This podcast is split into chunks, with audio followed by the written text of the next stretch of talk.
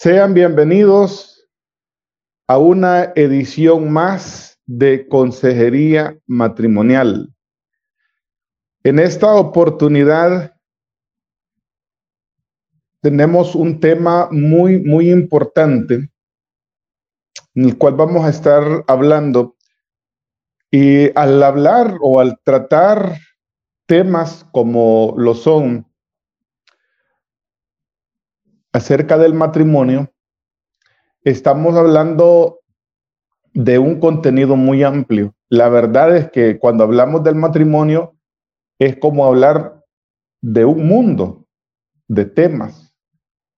es muy amplio y la verdad es que hay mucho que discutir, hay mucho que investigar, hay mucho que abordar, pero para eso estamos en este lugar para poder explicar muchos temas, mucho contenido que pueda resolver algunas preguntas, muchas de las preguntas que se están realizando.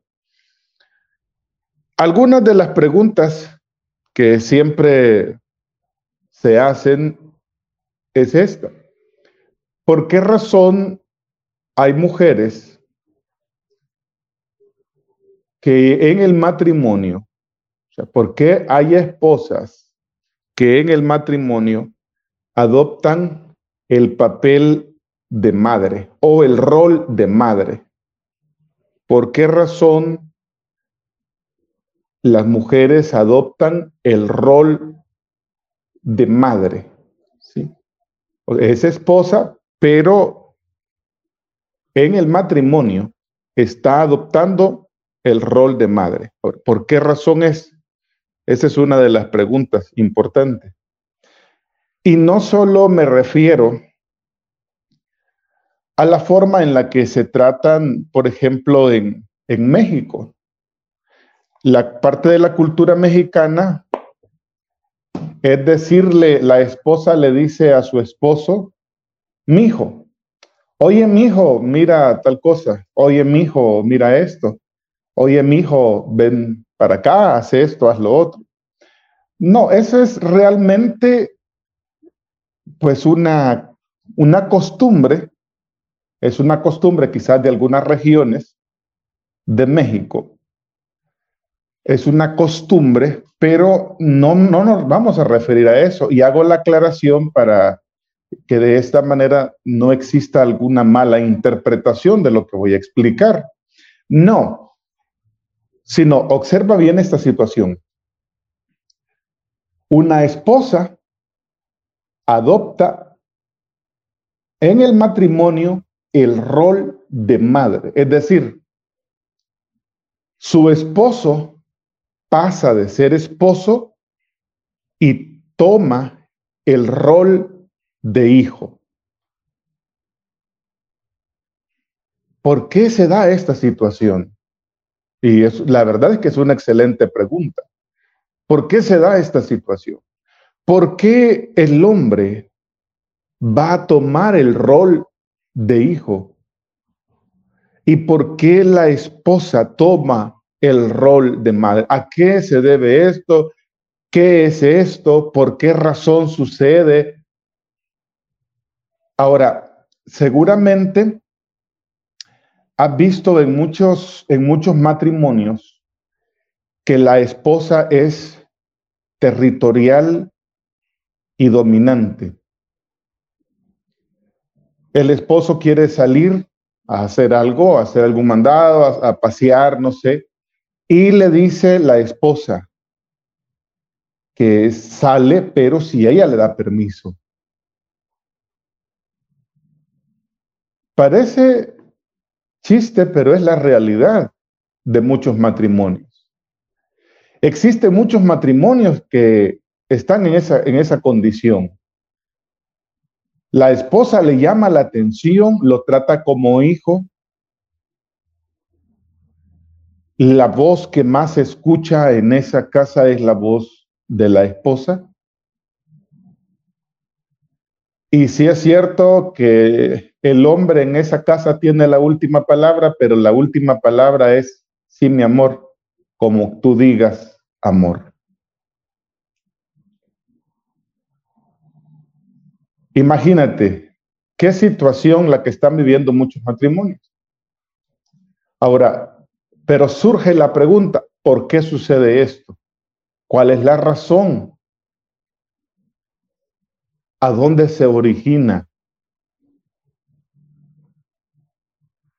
¿Cuál es el motivo para que esta situación se dé en muchos matrimonios? Como ya lo hemos estado mencionando, tanto a través de este medio como a través de mi canal de YouTube o en otras páginas donde tengo la oportunidad de interactuar, he explicado acerca de las heridas de la infancia, que aparentemente lo pasado es pasado, que aparentemente la niñez quedó allá hace mucho tiempo y que ya no tiene ninguna influencia sobre el presente. Lastimosamente no es así. Lastimosamente, el ser humano está marcado y queda marcado para toda su vida por la forma en la que se desarrolló en la niñez, porque precisamente la niñez es esta etapa cuando se desarrolla la personalidad. Y la personalidad es, es este conjunto de rasgos, de características que forman tanto el carácter, la conducta, la forma de pensar, la forma de interactuar. Es decir, la personalidad es este todo, es este, es este combo de lo que nosotros somos. Y eso se formó allá en la niñez, en los primeros años de vida. Eso se formó allá entre los primeros siete años de vida. Quiere decir que todo lo que sucedió, todo lo que nos pasó a nosotros, todo lo que vivimos nosotros allá en los primeros siete años de vida, eso va a repercutir toda la vida. Por eso es bien necesario que nosotros sepamos de dónde venimos. Es necesario que nosotros sepamos de dónde venimos. Si sabemos de dónde venimos, sabemos para dónde vamos. Y estamos hablando en términos psicológicos. Si sabemos cómo fuimos criados, sabemos, sabemos cómo fuimos formados, en qué condición nosotros nos desarrollamos, pues también vamos a saber hacia dónde vamos. Porque eso que pasó en la niñez, eso va a repercutir en nuestra conducta, en nuestra forma de vivir hoy en día. El matrimonio no se quedará atrás, el, el contexto matrimonial es influenciado directamente por esta realidad. Ahora, ¿qué es lo que sucede? Vamos a hablar un poquito, como estamos hablando acerca del el síndrome de Wendy, sí, de Wendy y Peter Pan. Exactamente, parece, parece eh, que se, se de un cuento, pero en realidad hay algunos teóricos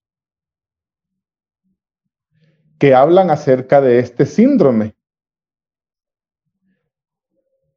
Por ejemplo, hablan acerca del síndrome de Wendy y el síndrome de Peter Pan, que creo que todos conocemos el cuento, eh, la película, conocemos las historias animadas y pues ya sabemos el papel que juega Wendy en ese cuento y el papel que también eh, asume Peter Pan. Ahora, pero antes de comenzar a hablar un poquito más de esto, vamos a la edad eh, infante, vamos a la, a la niñez y vamos a imaginarnos algunos panoramas para tratar de comprender esta situación, por, la, por lo que muchas personas dicen, yo no sé, pero me casé y como que de cierta manera me haya casado con una persona que quiere ser como mi mamá, que quiere ser la que me esté protegiendo, la que me esté diciendo qué es lo que tengo que hacer. ¿Sí?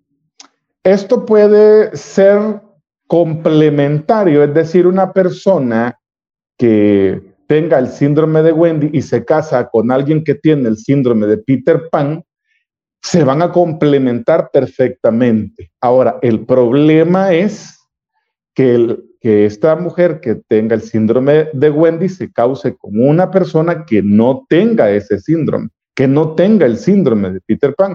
Entonces, ¿qué es lo que va a suceder? Pues lo que va a suceder es que va a generar conflicto. Y precisamente de ese tipo de conflictos, pues están llenos muchos matrimonios. Y por eso estamos abordando esa temática desde este lugar. Muy bien, vamos a ir hacia el pasado y vamos a tratar de poner eh, ciertos eventos hipotéticos, pero ahora sí que como dice por ahí, que cualquier parecido pues es mera coincidencia. Vamos a imaginarnos, vamos a imaginarnos a una niña que nace en, un seno familiar y ese seno familiar, imagínate que ese seno familiar se trate de un matrimonio, o sea, el, el contexto donde esta niña nace es un matrimonio eh, disyuntivo. ¿Sí? Un matrimonio disyuntivo. O un matrimonio con conflictos. Imagínate una niña, está, está papá, está mamá y nace esta niña. El matrimonio o el contexto que ella percibe, el ambiente que ella percibe es donde su mamá es una mujer que se ausenta, se ausenta de la relación, ¿sí? Nace esta niña y esta niña está observando la realidad matrimonial. Ella viene a este seno familiar, ella nace en este seno familiar y este seno familiar se encuentra con este matrimonio que tiene conflictos. Esta madre no asume el rol de madre y se ausenta. Es decir, que eh, la primera experiencia de esta niña es la herida del abandono. El abandono, la herida del abandono se puede dar de dos maneras. Existe un abandono físico y existe un abandono emocional.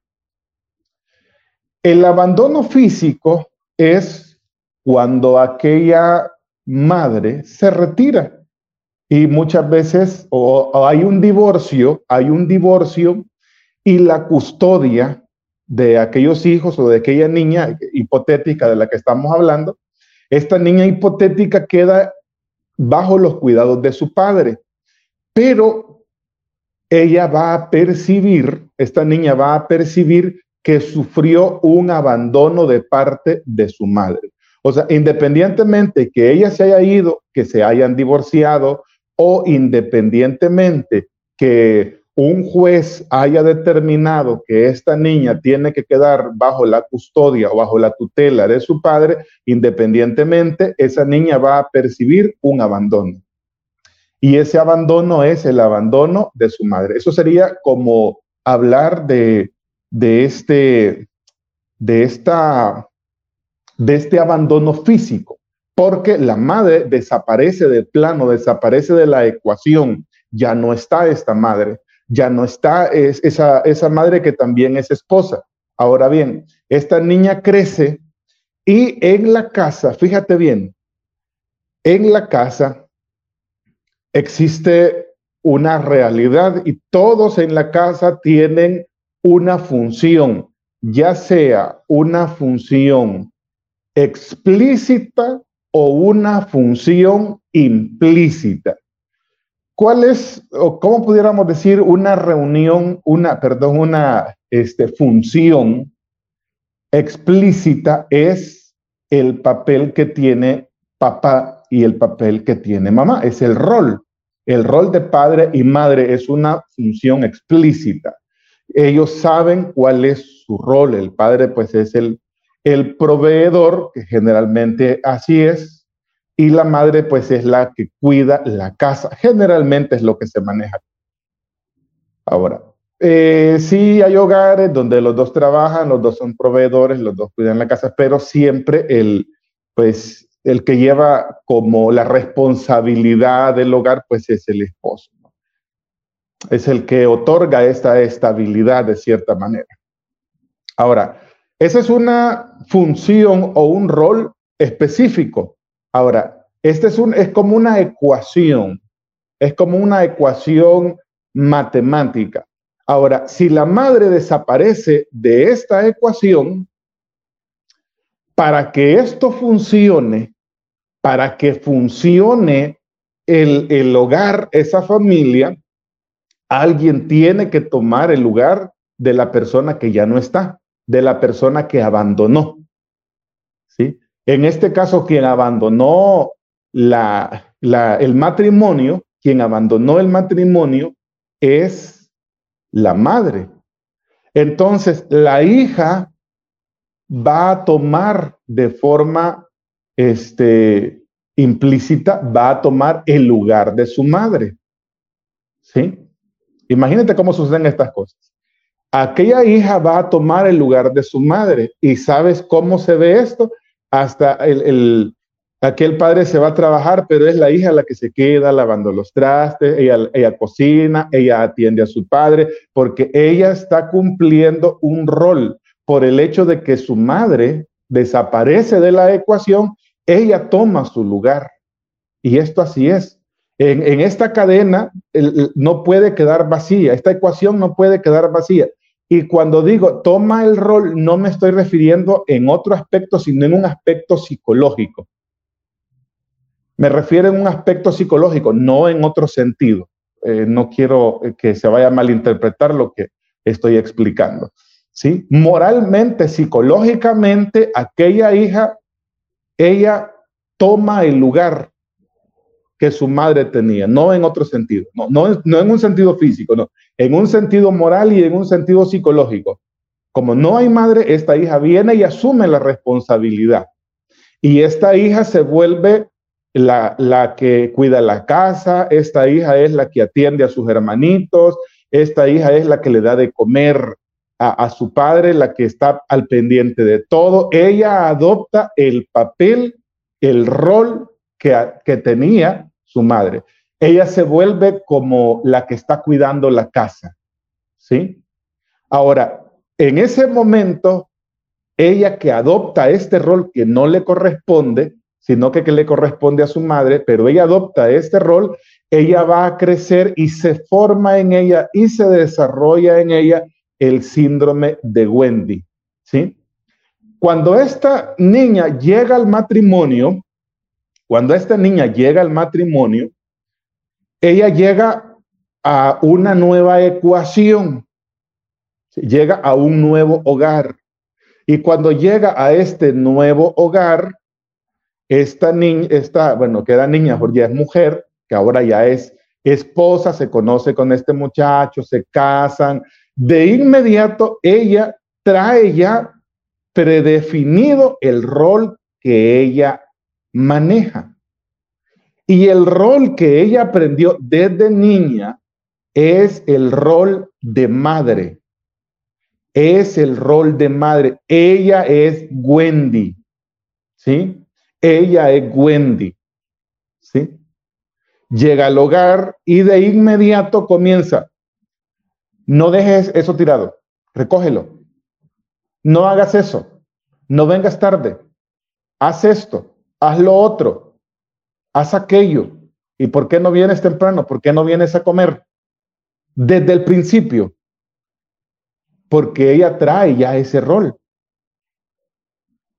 Sí, ella trae ese rol, el rol de Wendy. Ella viene con el síndrome de Wendy. ¿A dónde nació esto? O sea, no es que ella lo adopte en el matrimonio, no, ella ya viene. Ella ya viene desde su casa. Porque hubo abandono físico o abandono emocional. Vean, hay muchas veces en el que no es un abandono físico. Vamos a regresar un poquito a, la historia. Vamos a ver a este caso hipotético que traemos. Imagínate, no es un abandono físico, la madre está ahí. En algunos casos, la madre, la esposa, se enferma y no puede cumplir la función. Fíjate cómo es esto.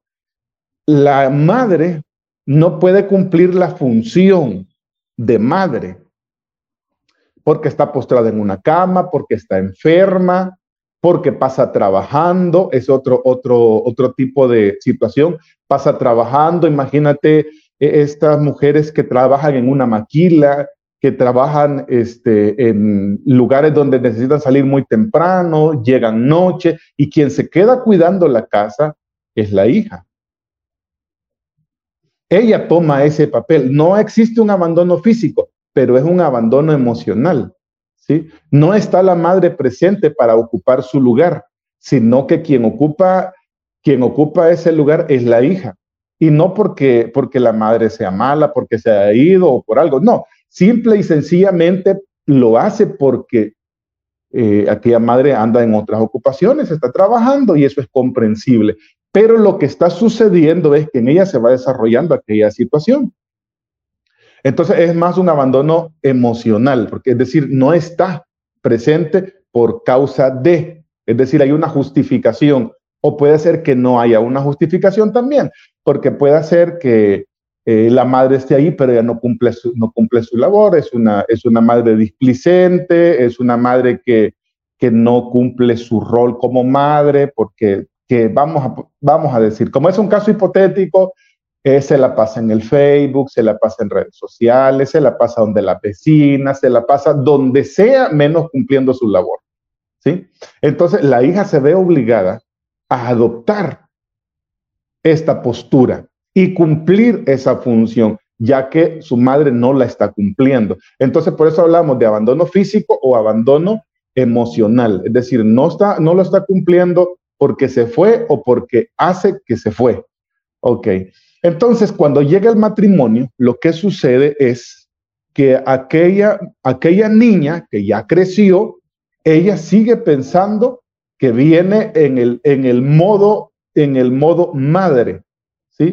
Ella viene como, como en modo madre, es decir, como, como decimos ahora nosotros eh, en cuanto a la, tecnología, como decimos nosotros eh, en cuanto a, a los teléfonos, ¿no? Decimos, voy a ponerlo en modo vibrador, voy a ponerlo en modo avión.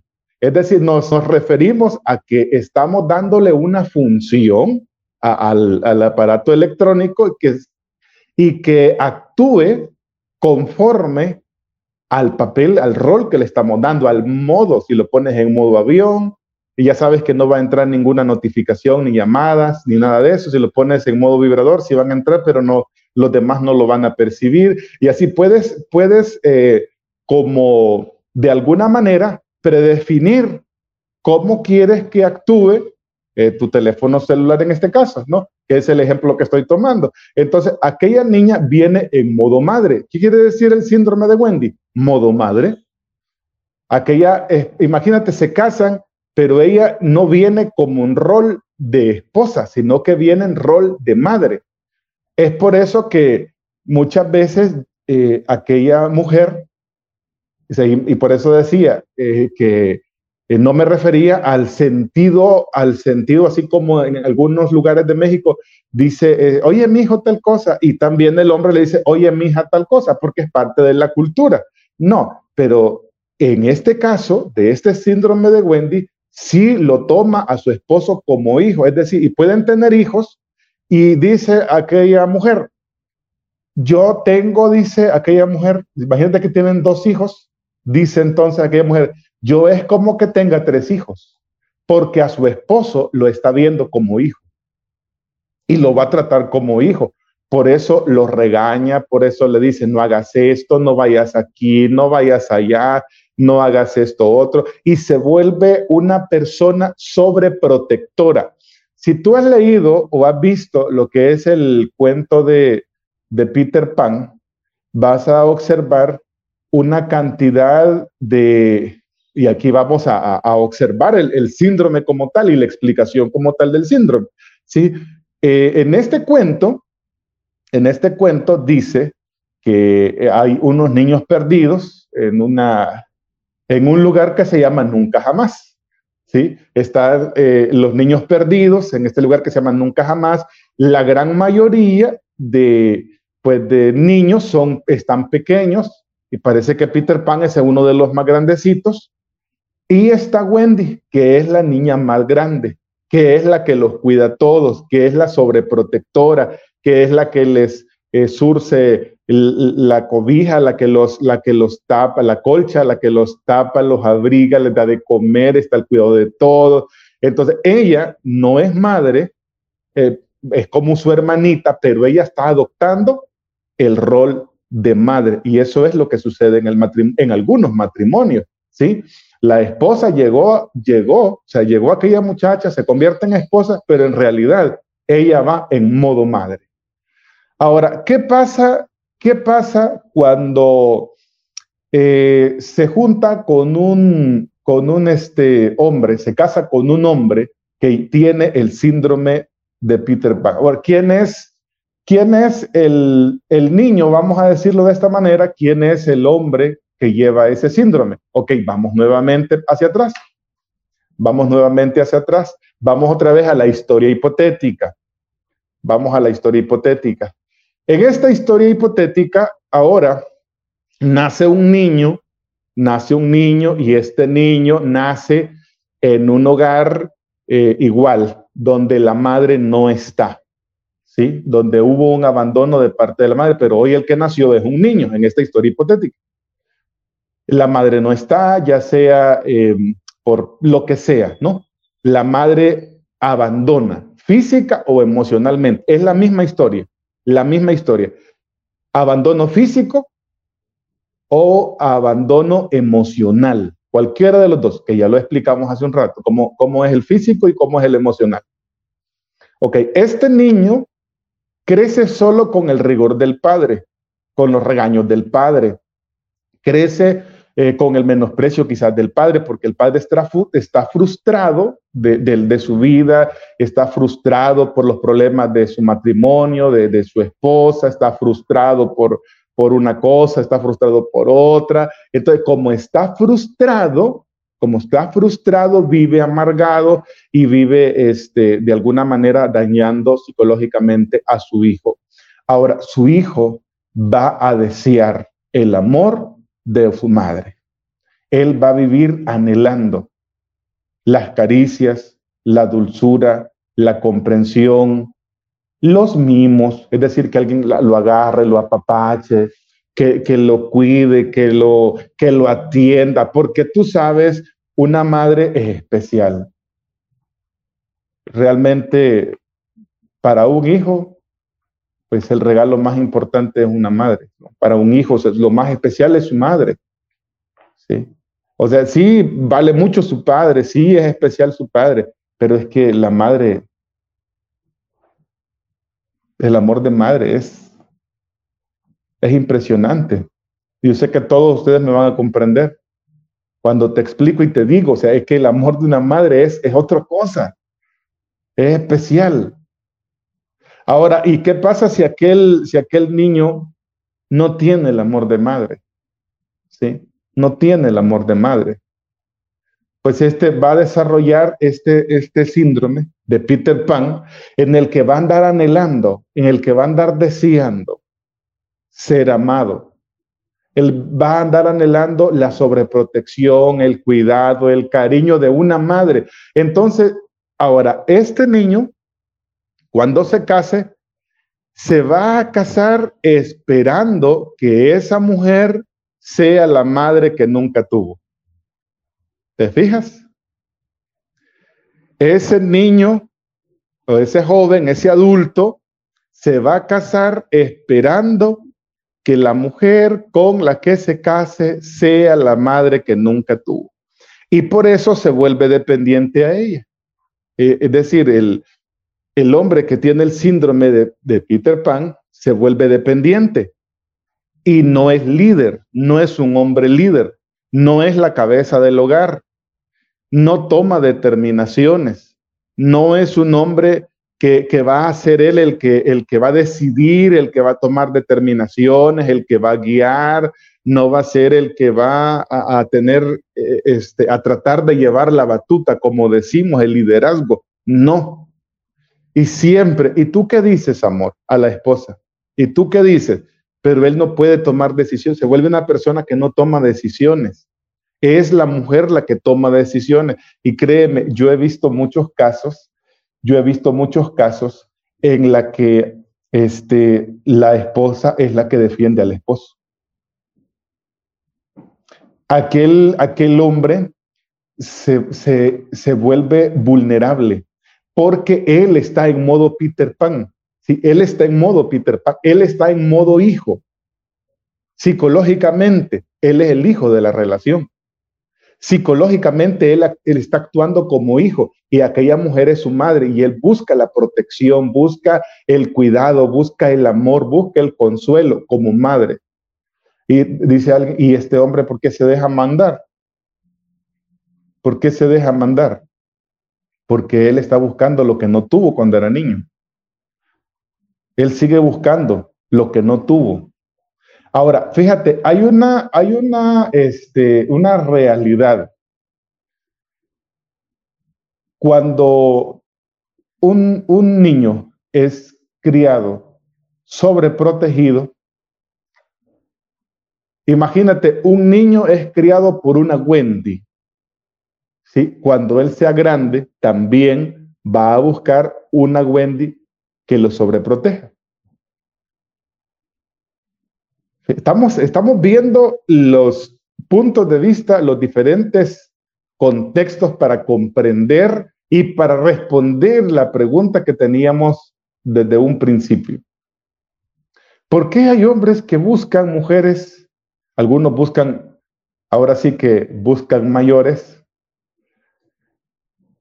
¿sí? Como, como dijo aquella, le gustan mayores en el sentido de que se necesitan a esa figura maternal que no tuvieron eh, el que no lo tuvo la va a buscar y el que tuvo esa figura protectora maternal también la va a buscar. Ahora, y hasta ahí todo bien. Hasta ahí todo bien. Imagínate, se casa eh, Wendy con Peter Pan. Van a funcionar bien.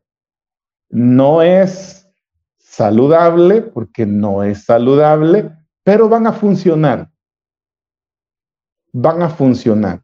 Ahora, ¿qué pasaría o qué sucede cuando se casa, cuando Peter Pan se casa con alguien que no es Wendy? ¿Qué sucede cuando este que anda buscando, anda buscando este, mimos, caricias, anda buscando atención, cuidado, sobreprotección. ¿Qué, ¿Qué pasa con aquel que anda buscando una madre? ¿Qué pasa cuando, qué sucede con aquel que anda buscando una madre?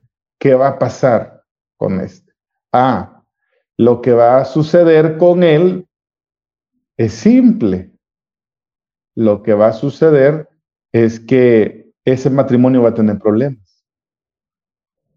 Porque aquella mujer va a decir, oye, pero yo me casé con un hombre. ¿Por qué tú te comportas como un niño? ¿Por qué tú eres tan inmaduro? Sí, hay muchas mujeres que dicen, es que este, este, este compañero, esposo, como le quiera llamar, este fulano de tal, como le quiera llamar, se comporta muy inmaduro. Es muy inmaduro. Eh, no toma decisiones, no se comporta como un hombre. Y cuando dice no se comporta como un hombre, no está hablando en otro sentido, sino que en el sentido emocional. Es decir, que no asume el rol de esposo porque está en modo hijo. Por el hecho de estar en modo hijo, no asume el rol que debe de asumir, porque él va pensando que, que estaba buscando a la mamá que no tuvo o a la mamá que siempre tuvo. se va buscando a su mamá y piensa que aquella mujer es su mamá. Y lastimosamente, en el caso de la mujer que no tiene síndrome de Gwen y se casa con una persona, con un hombre que tiene síndrome de Peter Pan se aburren luego. Esa mujer se aburre y, y se va a molestar. Y le va a decir, pero toma, asume tu responsabilidad y, lo va a encarar y va a tratar de que aquel hombre se ubique en el rol que debe de estar. Muchas veces eso no sucede. Y esta es una de las razones por las que hay divorcio. Ojo con esto. Es una de las razones por las que hay divorcio o infidelidades. ¿Sí? Infidelidades. Porque aquella mujer dice, pero ¿cómo tú no puedes comportarte como que fueras mi hijo y esperar que yo te diga qué hacer y esperar que yo te diga que vayas, que vengas, que hagas, que no hagas? No puedo yo estarte dirigiendo a ti en todo. ¿Por qué eres tan inmaduro? ¿Por qué eres tan infantil? Y esta mujer pues se, se molesta, se enfada y busca otra determinación. Ahora, esto nos da la suficiente orientación para observar una de las razones del por qué existen tantos matrimonios que tienen problemas a causa de estos síndromes, ¿no? Muy bien. Ahora, ¿qué sucede? ¿Qué sucede cuando un hombre que no tiene síndrome de Peter Pan se casa con una mujer que tiene síndrome de Wendy. ¿Qué pasa con, con ella? Ah, lo que sucede es que aquel hombre se va a resistir a ser sometido como hijo. Aquella, aquella mujer comienza a, a tratar de someterlo como un hijo, a tratar de comportarse ella como, como su madre, a tratar de, de estar ella sobreprotegiéndolo, cuidándolo. Y es que el hombre le va a decir, hey, tranquila. ¿Y qué te sucede? ¿Qué te pasa? ¿Por qué me quieres estar eh, eh, eh, mandando? ¿Por qué quieres ejercer presión sobre mí? ¿Por qué quieres esto? ¿Por qué quieres aquello? ¿Por qué quieres lo otro? Y se va a resistir. Y van a haber conflictos. Muchos conflictos. Porque aquella mujer está en el rol de Wendy y siempre va a querer ser Wendy y para ella lo normal, lo natural para ella es así. Ella ser la líder, la protectora, la que cuida, la que y la que ve a los demás como hijos.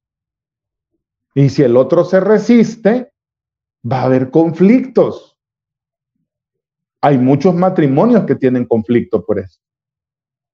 Muchos matrimonios. Y, están en, en conflictos y son conflictos bastante serios. Y estos conflictos se deben a eso, que una es, o sea, la, mujer es sobreprotectora, es Wendy, y el hombre no, no quiere ser protegido. El hombre que no tiene ese síndrome de Peter Pan no quiere ser protegido porque él trae bien definido, desde su niñez viene bien definido. Entonces no quiere ser, no quiere que lo estén controlando, no quiere que lo estén controlando, no quiere que lo estén lastimando, no quiere que lo estén este, sobreprotegiendo. No, eso no lo quiere. No lo quiere él. ¿Te fijas? Estas son dos razones por las cuales existen muchos conflictos en muchos matrimonios. Es la verdad eh, un contenido que se debe de examinar muy, pero muy este, pues se debe de observar con mucha atención, se debe de analizar con mucha atención, pero esta es una de las realidades por las cuales muchos matrimonios fracasan y muchos matrimonios tienen problemas. Ahora, ¿qué se puede hacer? ¿Qué se puede hacer? Pues lo primero que hay que hacer es identificar que algo no está bien que algo no anda bien, que algo no está correcto. Una vez si se identifique que aquella situación no es correcta, entonces esto no lo puedes resolver tú. Esto no lo puedes resolver tú en tu casa. Esto no lo vas a resolver tú ahí con pláticas, con, comunicación asertiva, esto no lo puedes resolver tú con comunicación asertiva. Sí o sí necesitas ayuda profesional. Que no es algo que tú lo vas a poder cambiar y mira, que platiquemos y que, y que tú le puedes decir, mira, este, ya no te comportes de esta manera. Y es posible que aquella persona te diga, sí, está bien, pero no lo va a lograr. ¿Por qué razón? Porque es que esto fue programado desde la niñez. Este tipo de conducta fue programado desde la niñez y por lo tanto no lo puedes tú modificar, sino que necesita ya ayuda profesional. Muy bien, espero que este contenido de esta hora les pueda ser de utilidad y les pueda servir de mucho.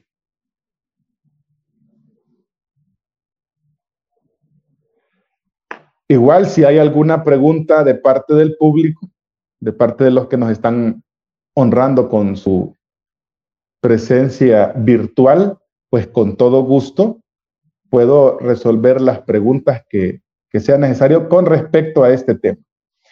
Elisa Montoya dice, me está describiendo y sí ya, a ver, a ver, a ver. Me está describiendo, dice, y sí, ya estoy en proceso de divorcio, es desgastante cada vez más.